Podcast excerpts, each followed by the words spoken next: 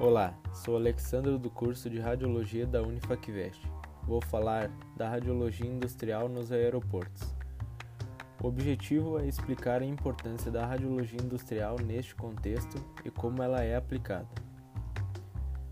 Devido à grande entrada e saída de pessoas nos aeroportos, a segurança deve ser bastante rigorosa e em auxílio da Polícia Federal. Há alguns anos a radiação ionizante tem sido utilizada para este fim.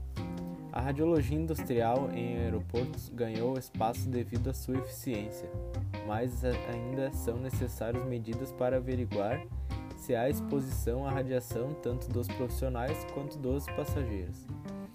A operação de equipamentos utilizados na inspeção de materiais e produtos ilícitos é a atribuição de tecnólogos em radiologia industrial.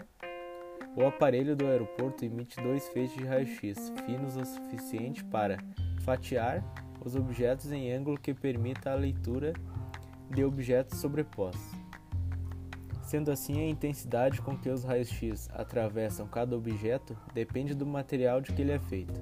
Materiais orgânicos deixam passar praticamente toda a radiação, enquanto os metálicos bloqueiam a maior parte dela. Essa radiação é medida por duas camadas de receptores, depois de passar pelos objetos, as radiações de diferentes intensidades chegam aos receptores da primeira camada. A radiação fraca, bloqueada por algum objeto, é captada, mas não passa do filtro de cobre que separa as camadas 1 e 2. Já a radiação forte atravessa o filtro de cobre e chega aos receptores da segunda camada.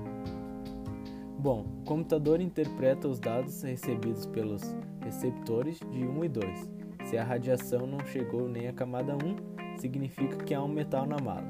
Se chegou à camada 1, mas não a 2, há um material. Se chegou à camada 2, é orgânico. O computador pinta os objetos com cores diferentes de acordo com o material. Sendo assim, o assunto abordado, o uso de raio-x nos aeroportos é de extrema importância, pois com ele podemos detectar materiais e objetos proibidos, Através deste aparelho, os radiologistas conseguem observar e analisar dentro da mala do cliente, impedindo assim que haja perigo na viagem.